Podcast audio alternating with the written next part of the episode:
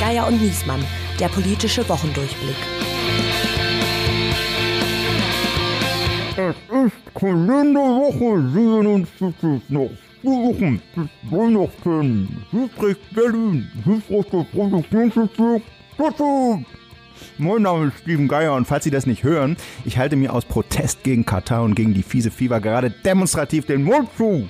So, und weil wir gerade von One Love reden, wenn ich ihn ansehe, dann fühle ich mich Katari. Wenn ich ihn ansehe, dann fühle ich mich schwul. Wenn ich ihn ansehe, dann fühle ich mich wie ein Sklavenarbeiter. Ich fühle mich wie mein Kollege im RD Hauptstadtbüro, Andreas Niesmann. Ja, danke, Steven.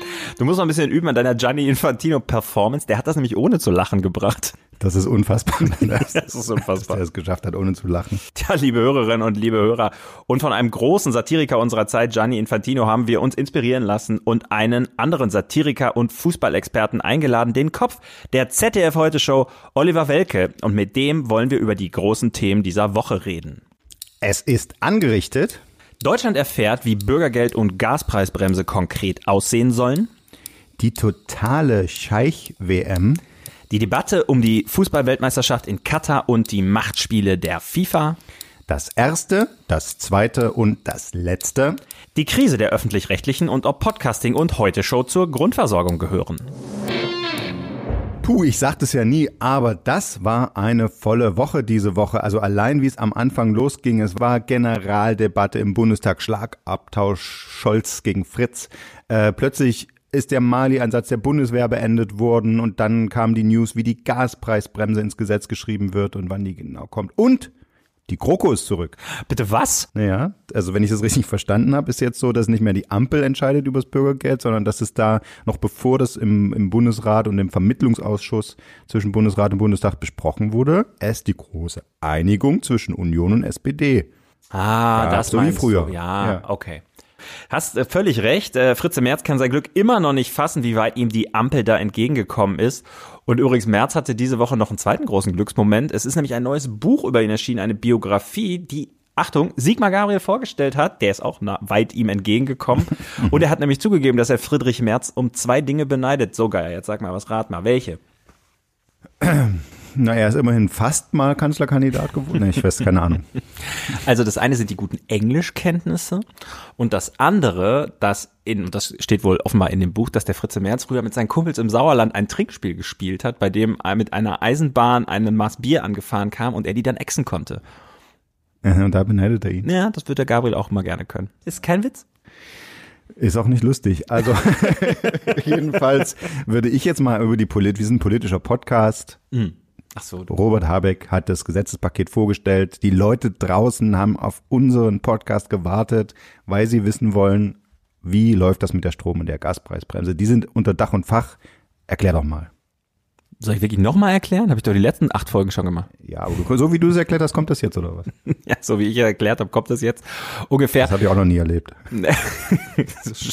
ähm, kleine Überraschung gibt's, die Gaspreisbremse kommt jetzt auch schon zu Anfang Januar. Die sollte eigentlich erst Anfang März kommen. Das heißt, die Leute kommen, bekommen zwei Monate äh, Rabatt geschenkt, wenn man so will. 150 Euro circa bei einer Durchschnittsfamilie kommt dadurch on top, sparen die Leute zusätzlich.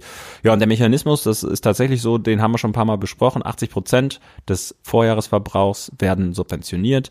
Beim Strom 40 Cent je Kilowattstunde, beim Gas 12 Cent. Damit ist dann alles gut. Tja, ob dann alles wieder gut ist, das wird man sehen, das muss man sehen, das kommt wahrscheinlich auch sehr auf den individuellen Fall an und darauf, wie viel Geld man zur Verfügung hat. 12 Cent für eine Kilowattstunde Gas ist, wird für die meisten Leute, also das ist ja dann der rabattierte Preis, wird immer noch doppelt so viel sein wie vor der Krise. Das heißt, die Menschen müssen sich schon darauf einstellen, dass sie einen hohen dreistelligen, vielleicht niedrigen vierstelligen Betrag extra bezahlen, aber die gute Nachricht ist, äh, es wird jetzt keine Verdrei- oder Vervierfachung der Rechnung mehr, die da droht. Und wir sind ja auch angehalten, alle ein bisschen Gas zu sparen. Im Bundestag ist schon so runtergekühlt, äh, ohne Witz, dass die äh, einige Abgeordnete mit Mantel und Schal da sitzen, äh, da fu- mit Vorbild vorangehen, weil äh, wir müssen ja Gas sparen. Es geht ja auch darum, es kommt ja irgendwie, die Speicher sind voll, aber wie geht's danach weiter? Wo kommt neues Gas her? Ich bin völlig, äh, schon wieder völlig voller Sorge, wenn ich da nach Katar gucke und die Innenministerin Faeser, die sitzt da mit One Love, ne, das war ja die Binde der Herren und jetzt sitzt sie da mit der One Love Binde und der Katari dreht durch und, und dann ist endgültig Schluss mit den Gaslieferungen, die uns Robert Habeck da ja eigentlich beschaffen wollte. Ja, das war ehrlicherweise auch kurz mein Gedanke. Ich habe sogar schon noch drei Tage vorher drüber nachgedacht, als Robert Habeck auf einmal sich zu Wort meldete und sagte, dass er ja von Anfang an eine, ich glaube, Zitat, bekloppte Idee gewesen, diese Weltmeisterschaft nach Katar zu vergeben. Oh. Ja, dann hat er öffentlich äh, dem Neuer geraten, er möge doch diese Binde einfach tragen. Also er wird's machen. Ähm, die Älteren unter uns erinnern sich noch daran, wie er sich vor dem Scheich verbeugt hat. Das war jetzt irgendwie nicht so ganz elegant, das hat er wahrscheinlich kurzzeitig verdrängt. Jetzt auch noch Faser da an der Stelle. Also mein Gefühl war tatsächlich, dass dieser, diese Energiepartnerschaft, die ja mit Katar verkündet worden ist im März, äh, dass es damit wohl nicht so weit her ist und dass ähm, die Bundesregierung da die Hoffnung ein bisschen aufgegeben hat. Anders kann ich es mir eigentlich nicht erklären, dass man da so vorgeht. Es ist äh, unangenehm, aber ich habe das große, grobe Gefühl, dass das zurzeit niemanden so richtig interessiert, wegen der Fußball-WM. Also das ist ja immer für mich als Nicht-Fußballgucker unangenehm. Also ich habe, ich will sagen, ich habe die Fußball-WMs schon boykottiert, bevor es cool war. Ich wollte gerade sagen, du kommst jetzt groß raus eigentlich. ja, genau. Du bist jetzt Mainstream. Ein moralisches Vorbild. ähm, ne, das ist politisiert und äh, auch auf die öffentlich-rechtlichen Fernsehsender hat es nochmal neuen Druck aufgebaut. Es hieß dann auch, wie kann es eigentlich sein, dass ARD und ZDF da 200 Millionen Euro Gebührengelder locker machen für eine WM, über die sie die ganze Zeit erzählen, wie schlimm da eigentlich alles ist, hat der Staatssekretär im Verkehrsministerium von der FDP, Oliver Luxic, getwittert. Und äh, obwohl der nie recht hat, da hat er ein bisschen recht. Und auch andere Stimmen, Entschuldigung, auch andere Stimmen äh, sagen ja, ja, die öffentlich-rechtlichen mit ihrer Krise, es gab schon wieder neue äh, Schmier- und, und, und Geldverschwendungsvorwürfe diese Woche sollen die nicht einfach irgendwie runtergespart werden und Infos und Dokus machen, Steven, diese Steven, riesen Sportevents und Unterhaltung, ja? Ja, also du kannst diesen Monolog jetzt einfach noch Infantino-mäßig eine halbe Stunde fortsetzen, aber ich schlage vor, Sport und öffentlich-rechtliche, da haben wir doch einfach den perfekten Gast heute in dieser Folge. Lass uns das doch mit dem besprechen. Wir sind ja bekannt dafür, auch frische Talente einzuladen und das tun wir auch in dieser Woche wieder. Unser heutiger Gast ist erst seit ganz kurzer Zeit Podcaster und deshalb gibt's den Podcast auch noch nicht überall, sondern erstmal nur in der ARD Mediathek. Er macht das zusammen mit einem Kumpel, da ist wirklich viel Schönes dabei. Das Format heißt Kalk und Welk und wir freuen uns sehr auf unsere neuen Podcast-Kollegen. Hallo, herzlich willkommen, Oliver Welke. Die Welke-Hälfte meldet sich zu Wort. Hallo. Und alle, die sich jetzt sagen, Moment, den Namen, den kenne ich doch. Stimmt, Oliver Welke hat angefangen beim legendären Satire- und Comedy-Radioformat Frühstücksradio, hat es dann äh, im halb Feld versucht und war lange Sportmoderator, vor allen Dingen bei Sat 1 und später im ZDF. Und dort moderiert er inzwischen die, laut einer Umfrage, beliebteste ZDF-Sendung aller Zeiten, die ZDF Heute Show und jetzt eben neu Kalk und Welk, die fabelhaften Boomer Boys, der Podcast mit Oliver Welke und Oliver Kalkofe in der ARD Audio-App. Und das ist natürlich gleich unsere erste Frage. Warum tut man sich das in Ihrem Alter und mit Ihrer TV-Prominenz noch an, so einen Podcast? Ja, ich hatte irgendwann festgestellt, dass ich immer noch Reste von Tagesfreizeit habe und äh, wollte diese im Keim ersticken. Tatsächlich ist es so, dass ich schon seit einigen Jahren selber ganz gerne Podcasts höre und ähm, dann kam der Kollege Kalkofer auf mich zu und erinnerte mich an unsere gemeinsame Radiovergangenheit. Wir haben ja auch sehr viel Doppelmoderationen damals bei FFN äh, zusammen gehabt und dann fiel mir ein, dass mir das tatsächlich ein bisschen fehlt. Vor allem der ungeskriptete Charakter von Podcasts. Gibt, glaube ich, natürlich gibt es auch geschriebene, äh, journalistisch angelegte Podcasts, aber die meisten sind ja improvisiert. Und das ist natürlich was, was mir in meiner wöchentlichen Heute-Show-Arbeit ein bisschen fehlt. Ich improvisiere zwar auch da ein bisschen drumherum, aber die Sendung ist so kleinteilig, auch was die grafischen Geschichten angeht, die eingeblendet werden, dass sie wirklich vorher geschrieben werden muss.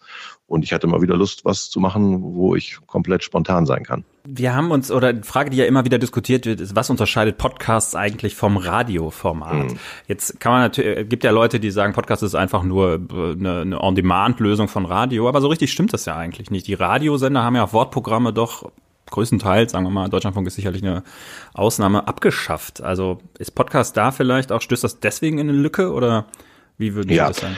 Also ich äh, habe ja ähm, meine große Zeit beim Radio mit den Kollegen Kalkow und Wischmeier erlebt in so einer Übergangsphase, als das Formatradio auf einmal seinen schrecklichen Siegeszug erlebt hat und das Wort an sich zum Feind erklärt wurde. Ne? Also da ging das ja los, dass nichts länger sein sollte als 1,30 beim Privatradio. Also der Mensch mit allen Wortbeiträgen war auf einmal so eine Art humanoides Störgeräusch.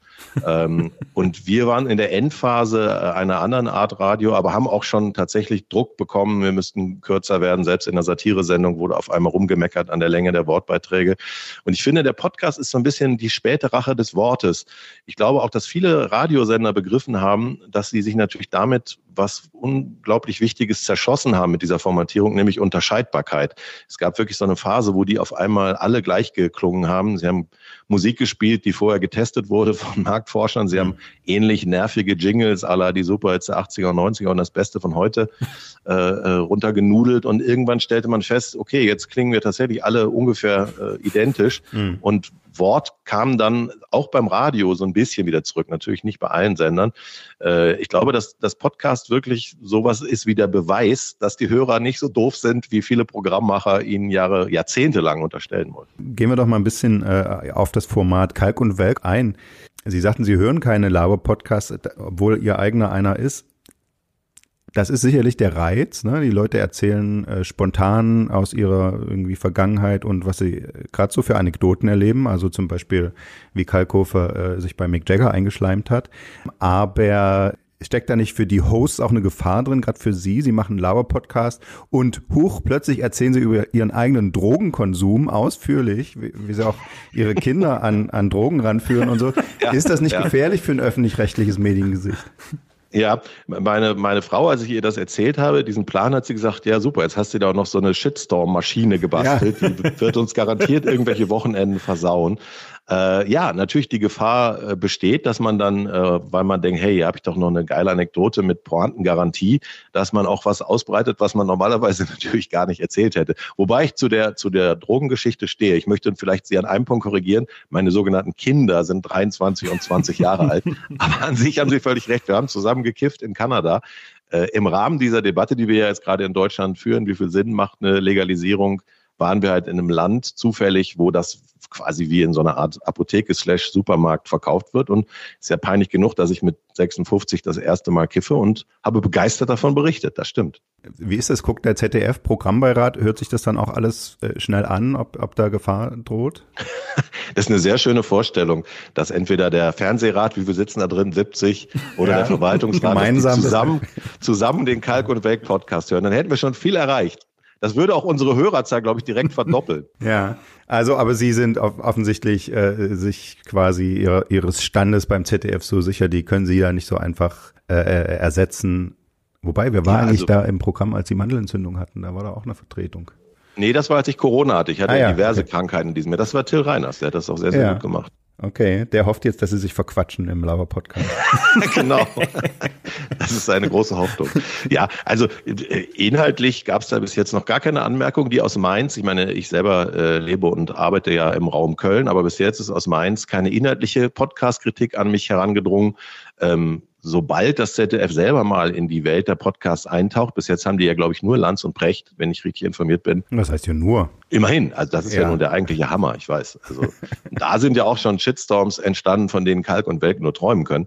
Ähm, also sobald das ZDF da mehr macht, könnte es sein, dass die dann mal fragen, warum, warum denn nicht auch bei uns? Aber im Moment gibt's ja nur den einen. Mhm. Das muss man ja sagen, das ist das Geheimnis des Erfolges beim Podcast, ist der Shitstorm. Ne? Also wir haben auch lange dran gearbeitet und dann mussten wir doch Precht einladen, damit es einmal geklappt hat. Wie erbärmlich. Ja, tut uns leid. Aber ich meine, das ist auch der Unterschied zwischen Kalk und Welk und Precht und Lanz. Die einen sind äh, absichtlich komisch und die anderen unfreiwillig. Wer ist jetzt wer? Das habe ich gehofft, dass Sie das ja. Ja, also die, die, den Comedy-Gedanken hinter Lanz und Precht habe ich bis jetzt noch gar nicht so entdecken können. Vielleicht muss ich mir das nochmal völlig neu reinziehen. Ja. Das könnte schon sein, ja. Ja, vielleicht in Kanada. Ja, unter Drogen. Das ist alles schöner, das ist richtig. Programmhinweis.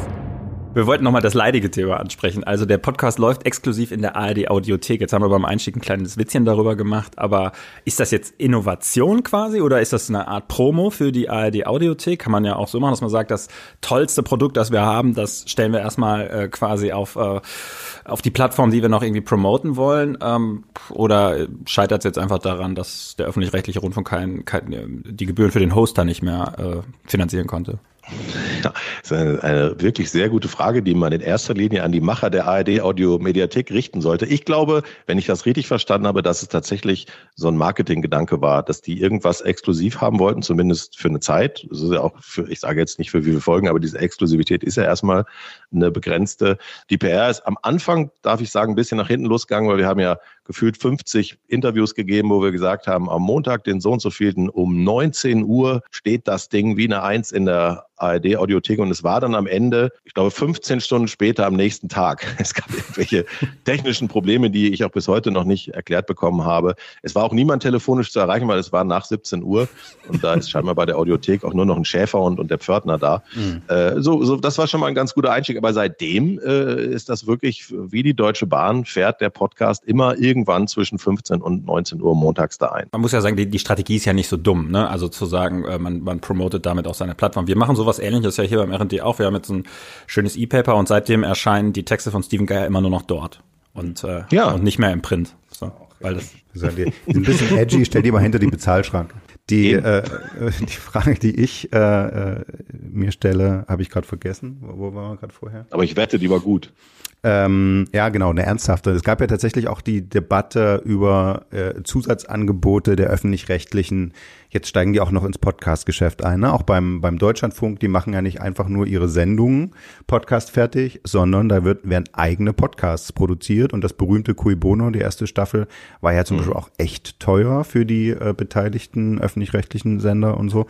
Ähm, wie, wie sehen Sie das? Muss so viel Innovation für die öffentlich-rechtlichen erlaubt sein? Oder ist das noch Grundversorgung oder ist das schon Luxus und da guckt die CDU in Sachsen-Anhalt schon ganz skeptisch? ja, womit wir beim wichtigsten medienpolitischen Player wären. ja, die hätten es ja damals fast gekippt, die, die, die, so die ist es. Runde. So ist es. Rundfunk. Ja, also ich meine, die Debatte ist ja auch vollkommen okay. Ähm, ähm, ich denke mal, wenn sich Nutzungs-, Mediennutzungsverhalten ändert und wenn halt ein, ein neues Medium äh, auf einmal, das ist jetzt auch schon eine etwas längere Entwicklung, aber bei bestimmten Zielgruppen halt durchstartet, ist es logisch, dass die öffentlich-rechtlichen, gerade die ARD, die sowieso auch noch diese ganzen Hörfunkanstalten unterhält, äh, sich sagt, wenn wir beispielsweise für den Deutschlandfunk so aufwendige, tolle Reportagen machen, äh, äh, ist ja wirklich was, was ich auch selber äh, zwischendurch begeistert höre. Warum sollen wir das dann nicht auch auf diesem anderen Ausspielweg vertreiben? Also finde ich jetzt ehrlich gesagt nicht so verwerflich, wobei ich natürlich alle verstehen kann, die sagen, es ist insofern eine Wettbewerbsverzerrung, weil man eben immer die Gebührenkohle mit ähm, im Rücken hat. Also es ist ja kein, kein Wettbewerb auf Augenhöhe dann in dem Fall, muss man mal sagen. Aber ich glaube ja schon, dass ich auch bei Podcasts Qualität durchsetzt und die äh, hängt ja von anderen Faktoren ab, zum Beispiel von guter Recherche oder guten Ideen. Mhm. Da würden wir wahrscheinlich schnell unterschreiben. Das ist halt das, wo natürlich wir auch als Vertreter jetzt eines privaten ähm, Verlags manchmal dann schon irgendwie so denken, okay, wenn so Eigenproduktionen da gemacht mhm. werden, wie Lanz und Precht zum Beispiel, nur für den Podcast, das ist natürlich was, wo wir dann auch schon denken, naja, okay, pff, kann man lange darüber diskutieren, wenn der Deutschlandfunk jetzt irgendwie seine Radioformate oder Dinge, die sie eh dann produzieren, auch als Podcast hochlädt, dann würde ich auch sagen, ist das irgendwie ein Verbreitungsweg. Aber lass uns doch mal bei den öffentlich-rechtlichen bleiben. Wir hören ja viel oder reden in diesen Tagen viel über die Krise der öffentlich-rechtlichen, über die Nöte, äh, dass man sich da verschlanken muss. Was würden Sie sagen? Sie sind jetzt auch lange in diesem System unterwegs. Ist das die schwerste Krise oder ist das der vorläufige Höhepunkt oder? Also, äh, soweit ich mich erinnere, kam die Debatte immer in Wellen. Die war, war äh, glaube ich, so gefühlt einmal im Jahr gab es äh, aus verschiedenen Anlässen so eine Diskussion. Der Unterschied diesmal ist, dass sie nicht von alleine wieder weggeht.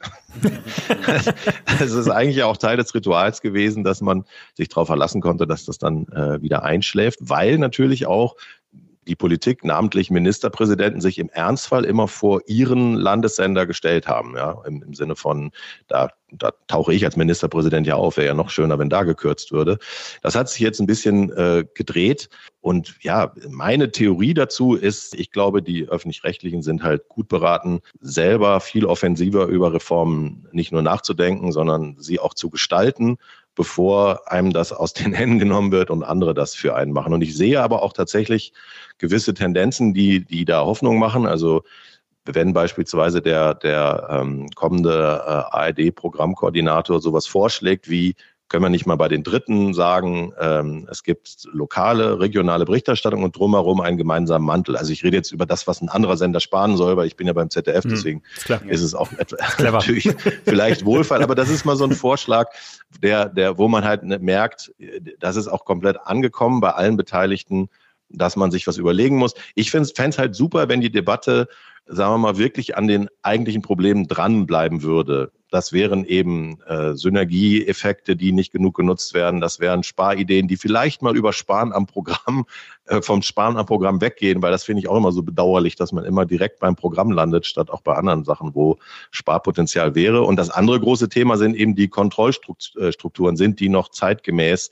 In der heutigen Zeit ist das nicht viel zu komplex, was da äh, äh kontrolliert werden müsste, als dass man dann so Gremien hat, wo Vertreter jetzt überspitzt gesagt von diversen Vereinen auch drin sitzen, muss man das nicht auch professionalisieren? Das sind alles so Themen, finde ich, wo man, wo man immer hofft, dass man wirklich dabei bleibt und das verbessert und voranbringt. Leider sorgen natürlich andere interessierte Kreise dafür, dass es immer zu einer Generalabrechnung führt. Also es gibt natürlich Leute, die seit Jahren einfach nur darauf gewartet haben, dass man diese äh, äh, Diskussion führen kann. Und die landen dann ganz schnell bei Themen wie, ist das nicht alles viel zu links oder so, was jetzt mal hm. äh, eine andere Debatte ist, die aber gar nichts mit den Problemen zu tun hat, über die wir jetzt hier gerade reden. Hm. Also das wird dann alles in einen Topf geworfen und endet dann einfach äh, ja mit ja, so einer Polemik, die aber eigentlich gar keinen weiterbringt. Weil ich, kann, ich weiß nicht, wie es Ihnen geht, aber wenn ich mit Leuten über ihr Mediennutzungsverhalten rede, die Sachen, die die selber gut finden und die die äh, konsumieren und die die auch erwarten von Medien, die sie regelmäßig hören oder sehen oder lesen,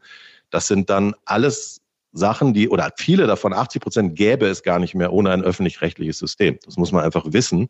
Und dann kann man weiter diskutieren. Wir sind ja Hauptstadtkorrespondenten, also insofern professionell auch komplett deformiert, aber ähm, äh, aber wir gucken natürlich die Heute-Show, die würde es wahrscheinlich auch, die würde es auch so noch schaffen, aber das andere, wo wir natürlich die großen Fans sind, ist Phoenix. Mhm. Ähm, und klar, ne, also wir sagen ja auch immer, schiebt doch die äh, ganze Programmkohle, kann von uns aus äh, komplett ins Phoenix-Programm und Erd Schärfer wird dem goldenen Thron durch den Bundestag gefahren, das ist uns auch recht. Hätte er, der hätte er tatsächlich verdient, ja. Ja, aber auch natürlich Deutschlandfunk, Deutschlandradio und so, das sind natürlich, aber das sind in Wirklichkeit Minderheitenprogramme, wo sich aber dann äh, einflussreiche Leute für stark machen, das ist schon klar. Wir würden alle natürlich Schlager und ich natürlich noch Sport abschaffen. So ist halt immer, wen man fragt, aber was. Sagen wir mal, ist gerade eine gute Zeit, um den Sport abzuschaffen, ja. Die K-Frage. Heute Morgen bei Twitter Oliver Lukzic von der FDP geschrieben, warum gibt die ARD eigentlich 200 Millionen für die WM aus, wenn sie die ganze Zeit berichtet, wie scheiße da alles ist. Das ist übrigens was, worüber ich auch gestern lange nachgedacht habe. Die Kollegen vom ZDF, ich war ja bis vor vier Jahren selber in der Sportredaktion äh, aktiv. Ich habe auch an drei FIFA Turnieren teilgenommen, war Teil des Systems, das muss man ja auch dann äh, selbstkritisch anmerken. Aber ich habe auch natürlich mit Interesse gesehen, dass der, der Opener, also ich glaube es war 15.30 Uhr, vor dem Eröffnungsspiel äh, Katar-Ecuador war erste Worte die umstrittenste WM aller Zeiten. Und dann aber herzlich willkommen, schön, dass Sie dabei sind. Das ist halt das leicht, leichte Dilemma, in ja. dem sich die Kollegen jetzt vier Wochen lang bewegen dürfen. Man wird, das haben wir in Russland auch ähm, also die WM in Russland wurde ja nicht aus Russland gefahren, sondern aus Kostgründen beim SWR in Baden-Baden. Ähm, aber da haben wir auch gefühlt jeden Tag Minimum zwei Beiträge über Putins Russland und Menschenrechte und so gesendet. Und mir war damals auch schon klar, dass das natürlich auch eine Art Ablasshandel ist, weil man weiß, dass man natürlich, ich glaube, 214 Millionen in diese, äh, in dieses System gesteckt hat und auch der FIFA überwiesen hat. Und dann muss man das halt kompensieren, was aber eigentlich gar nicht geht, wenn man ehrlich ist. Sind Sie froh, dass es jetzt an Ihnen vorbeigeht dieses Mal? Oder blutet dann doch das alte Sportreporterherz, wenn ja, also das blutet schon ein bisschen. Also äh, ich habe auch ja immer schon gesagt, dass ich es falsch finde, den, den Druck, den moralischen jetzt den Fans oder den aktiven Sportlern zu übertragen, nachdem die Verbände, auch der DFB, da zwölf Jahre zugeguckt haben. Alle wussten, auf was wir hier zusteuern und jetzt reden wir über Armbinden und ob die Fans äh, gucken oder nicht. Das ist halt die vollkommen falsche Diskussion viel zu spät. Ja. Aber mein Herz blutet insofern, weil ich nach wie vor Fan bin. Ich habe ja glaube ich, über 20 Jahre Fußball moderiert. Ich habe insgesamt vier von den großen äh, Turnieren moderiert und das ist zwar wirklich Schweine viel Arbeit. Ich glaube, ich habe weder vorher noch nachher jemals so viel gearbeitet wie während dieser Turniere, aber man ist natürlich einfach, ja, diese Live-Geschichte ist ja auch ein bisschen wie eine Droge eine hm. legale Droge endlich mal, wo man eben wirklich genau wie die Zuschauer guckt, man ist nur eben durch eine tolle Redaktion besser vorbereitet, aber alles, was nach Handgriff läuft, kann man ja gar nicht vorbereiten, logischerweise. Das hm. heißt, man ist dann wirklich inspiriert von dem, was man gesehen hat und das macht natürlich unglaublichen Spaß und es ist live. Also ich sende in Wirklichkeit super gerne live, was mit der Heute Show leider nicht geht. Äh, das fehlt mir total, aber ich beneide die Kollegen halt nicht, weil man merkt halt irgendwie, dass sich alle immer entschuldigen, egal ob sie drüber berichten oder es dann doch gucken. Und dann macht es natürlich logischerweise weniger Spaß. Ich habe, glaube ich, dem ZDF schon vor ja, vier oder fünf Jahren gesagt, dass ich da in keinem Fall dabei sein kann, weil das natürlich, also jetzt nicht nur mit Überzeugung, sondern auch mit der Heute-Show komplett kollidiert. Also Mhm. das wäre ja überhaupt nicht gegangen. Ja, klar, das leuchtet mir ein. Ich hatte gestern so einen seltsamen äh, Moment, an, ich habe äh, das Eröffnungsspiel mir nicht angeschaut, aber wollte es Oh, dann. um es zu boykottieren. Ja, Sehr gut. Einigen wir uns das ist das darauf. ultimative Opfer auf Katar Einigen wir uns darauf. Ecuador. Ich auch nicht. Ich habe im ja. Flugzeug gesessen und gesagt, das boykottiere ich. Das hast du jetzt davon, Infantino.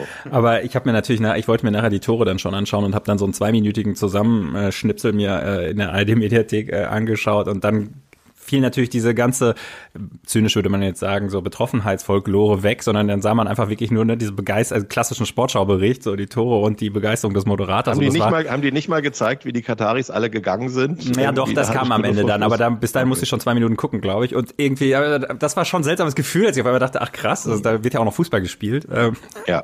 Warum sind die eigentlich alle gegangen? Weil das irgendwie weil ich verloren Naja, langweilig war. Daran merkt, daran merkt man ehrlich gesagt schon ein bisschen, dass das jetzt keine gelernte Fußballnation ist, weil, äh, sagen wir mal so, das wäre eine absolute Todsünde in England oder Italien oder so, weil man natürlich immer noch hoffen muss bis zur, bis zur 93. Minute, dass noch irgendeine Art Wunder passiert, aber die haben gedacht, 2-0, komm, wir gehen nach Hause. Das wird ihr nichts mehr. Ja, lustig fand Nee. ich dann auch immer, dass dann gesagt wurde, die katarischen Fans gehen nach Hause. Und Ja, dann- Ja, ja, ja, also ich meine, man weiß ja gar nicht mehr, wo man anfangen soll, aber der Gipfel des Zynismus sind natürlich wirklich diese ähm, Arbeitsmigranten, die sich dann auch noch verkleiden dürfen als Brasilianer, Franzosen und Deutscher. Das ist einfach alles leider kaum noch äh, satirisch zu verarbeiten, weil Ja. es ja seine eigene Satire ist, bis hin zu einem FIFA-Präsidenten, der sich jetzt für einen, gleichzeitig für einen äh, Araber, Katari, Homosexuellen und Arbeitsmigranten hält. Äh, und der dann auch noch erzählt, dass er ja auch schlimm gehänselt wurde, weil er ja rothaarig war. Also das ist, ich sehe gerade, einer von Ihnen beiden ist auch rothaarig. ja, Ja. das äh, Ja. genau. Ich, hat, hat Ihnen das aus der Seele gesprochen, dass Total. mal die Ich- Diskriminierung der Rothaarigen endlich, dieses Ja. Tabuthema, dass das mal endlich aus dem Tabu, Tabu geholt wurde? absolut. Also Gianni Infantino und ich, wir sind jetzt so. Also das Ja. hat mir Sommersprossen und rote Haare, dass wir sind die eigentliche Minderheit in diesem Land. Haben Sie auch so viel durchgemacht Ja, un, un, unglaublich, ja. Klar. glaube ich. Ja, und wenn man das jetzt quasi auf die Metaebene zieht, Sie haben gerade schon erwähnt, es ist ja nicht das erste Mal. Es gab ja auch genau die letzte Fußball-WM in Russland, da war die Krim auch schon besetzt. Es gab die Olympischen Spiele in China und so. Also bis jetzt haben wir da immer ganz gut die Augen zugemacht von ein paar kritischen Beiträgen so abgesehen, aber das wird ja immer, immer mehr äh, zu solchen Punkten kommen. Laufen wir in Richtung von einem Konsens, wo man sagt, gut, Sport ist Sport und Politik ist Politik, was ja die FIFA gern betont, oder laufen wir in Richtung Konsens, dass man das lässt und sowas, solche Mega-Events nur noch im Westen veranstalten kann?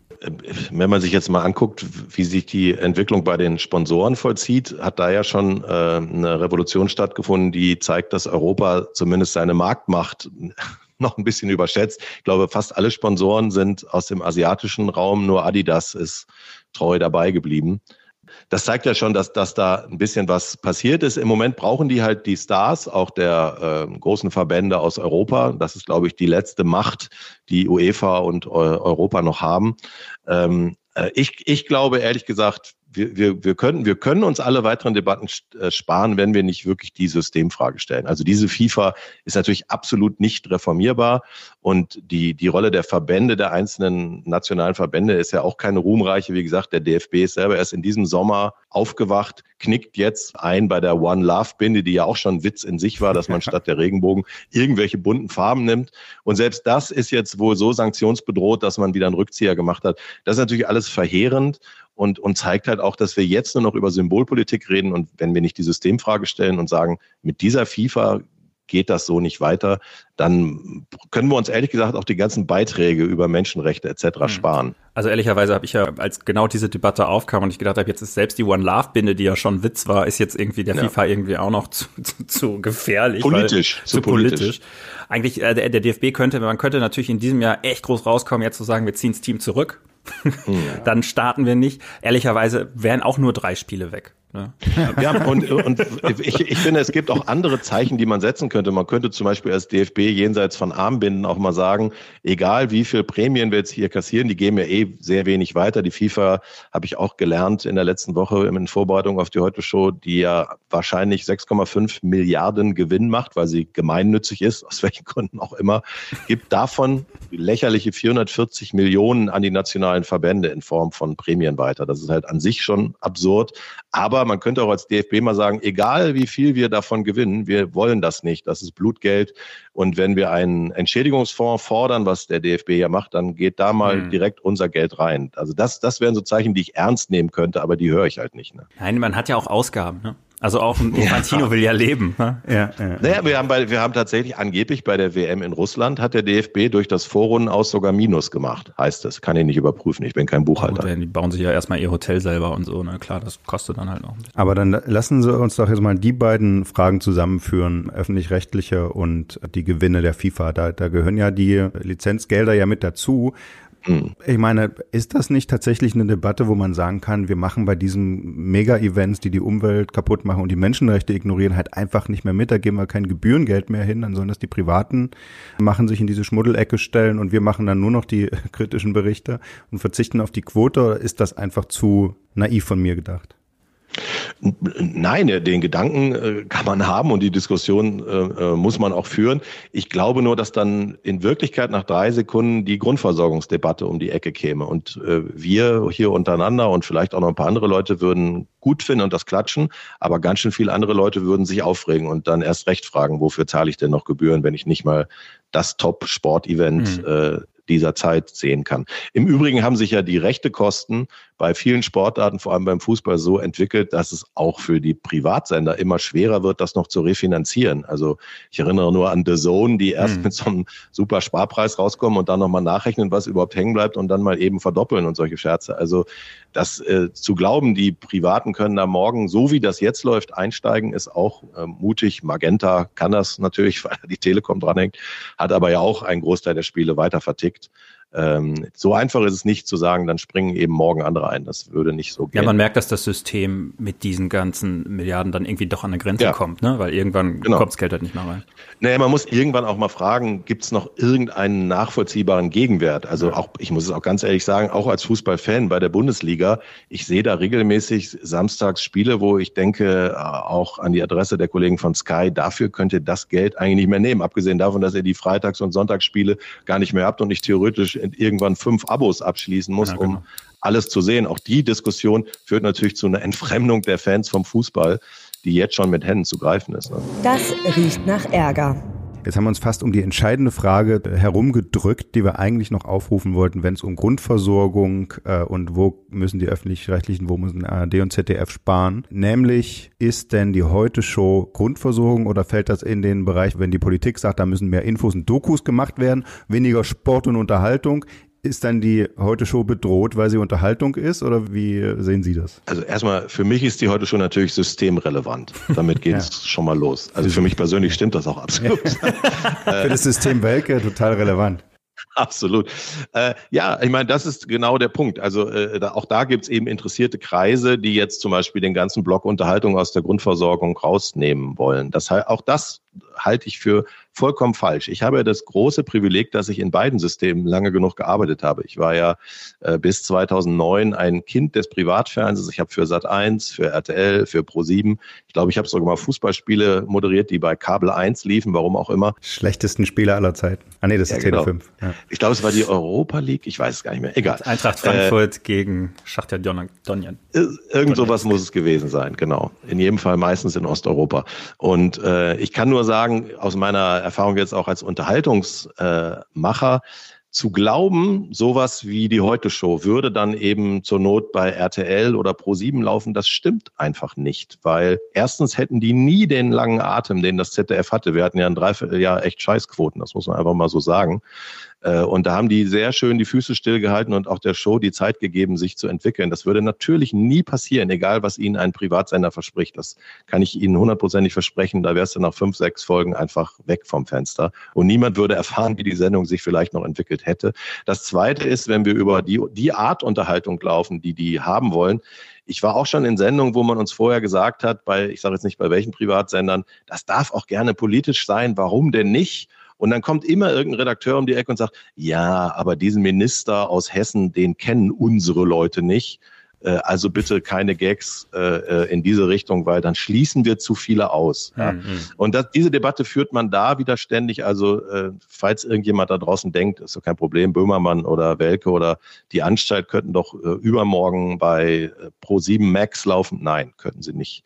Und deswegen finde ich es auch falsch zu sagen, Unterhaltung gehört da nicht rein. Es gibt, jeder hat einen eigenen Geschmack, was Unterhaltung gibt. Und manche Leute würden sofort eine ganze Streichliste mir vorlegen, was ihrer Meinung nach alles nicht bei den öffentlich-rechtlichen laufen müsste im Rahmen der Grundversorgung. Aber in Wirklichkeit wollen auch da die meisten Leute, die man kennt, irgendeine Form von intelligenter Unterhaltung. Und die ist dann doch beim öffentlich-rechtlichen nach meiner persönlichen Erfahrung etwas besser hm. aufgehoben. Wir sehen ja auch bei Böhmermann, aber ich finde auch bei Ihnen, bei der Heute-Show tatsächlich, dass ähm, irgendwie Satire und Information und Journalismus dann doch ein Stück ineinander überfließen.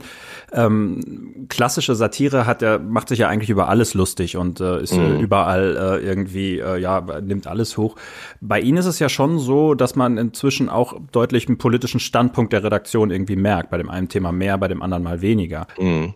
Glauben Sie, dass sich das Format da an der Stelle auch verändert hat oder wie nehmen Sie das wahr? Es gibt ja, also ich glaube, das ist auch die Folge eines äh, Lerneffekts. In den ersten Jahren haben wir natürlich bestimmte Themen einfach auch rausgelassen, weil wir gedacht haben, das kann man beim besten Willen mit der Pointendichte, die wir uns vornehmen, nicht mehr heiter kriegen, weil das so eine Schwere hat. Wie soll das gehen? Ja? Da sind wir inzwischen aber äh, tatsächlich weiter. Also wir haben jetzt vor zwei oder drei Wochen äh, was gemacht zu dem Lieferkettengesetz, was in Europa jetzt eigentlich greifen soll und was ausgerechnet die Ampelregierung hinter den Kulissen in Brüssel und Straßburg entkernt im Auftrag, muss man jetzt mal so hart sagen, bestimmter Lobbyisten, also äh, dem Ding die Zähne zieht. Und dahinter steht natürlich ein Thema wie Kinderarbeit und andere Menschenrechtsverletzungen, die für sich genommen überhaupt kein Komikpotenzial haben. Aber es ist trotzdem ein wichtiges Thema. Und das trauen wir uns mittlerweile auch schon seit äh, vier, fünf Jahren zu, dass wir das dann in unserer Form äh, machen. Wir gehen dann rein zeitlich nicht so in die Tiefe wie zum Beispiel Böhmermann oder die Anstalt, die monothematisch sind, weil wir hm. schon dabei bleiben, dass wir auch ein wochenaktuelles Format sind, auch ein äh, Format, was eine gewisse Schnelligkeit beibehalten will. Deswegen bleiben wir bei zwei bis drei Themen und können dann eben nicht so äh, in die Tiefe gehen, aber wir bringen vielleicht Leute gerade im Rahmen unseres Formats dazu, sich mit dem Thema weiter zu beschäftigen. Also das kriege ich auch manchmal gespiegelt, dass Leute, die dann das gar nicht wussten, dass ausgerechnet eine, eine Ampelregierung, wohlgemerkt ja auch mit Grünen und SPD, diese Rolle spielt bei so einem Thema, dass die dann sich einfach weiter damit beschäftigen und dann äh, einfach nochmal nachgoogeln. Wir können dann sozusagen so eine Art Anschub sein. Und Trotzdem achten wir selbst bei solchen Themen drauf, dass es nie einfach nur die Haltung oder nur das Nacherzählen von einem Monitorbeitrag ist. Ja? Also wir, wir bleiben halt eine, eine, auch eine Comedy-Sendung. Wir sind eine, irgendeine Schnittmenge aus Satire und Comedy und wir sehen unseren Job schon darin, mehr zu machen als einfach nur die Arbeit von echten Journalisten noch mal ein bisschen schmunzeliger zu verpacken, sondern es soll schon Unterhaltung bleiben, wann immer es geht. Das ist das perfekte Schlusswort. Unterhaltsam, wann immer es geht. Darauf können auch wir uns einigen. Wir sagen für diese Woche vielen Dank an alle Hörer und an alle vor allen Dingen, die uns fleißig weiterempfehlen. Macht das bitte. Und vielen Dank an unseren Gast Oliver Welke fürs Mitmachen und noch viel Erfolg auch als Podcaster. Dankeschön. Und es gibt noch eine gute Nachricht für alle Hörerinnen und Hörer da draußen. Wir konnten Oliver Welke, wo er schon mal da war, dazu überreden, dass wir noch gemeinsam einen kleinen launigen Jahresrückblick machen. Das können Sie sich also schon jetzt einmal vormerken. Geiers und Niesmanns und Welkes Höhe und Tiefpunkte 2022 Ende Dezember an genau dieser Stelle. Aber vorher gibt es natürlich noch einiges Aktuelles zu besprechen und damit geht es wie gewohnt schon nächste Woche weiter. An dieser Stelle jetzt abonnieren, nächste Woche dabei sein. Bis dann. Tschüss. Tschüss.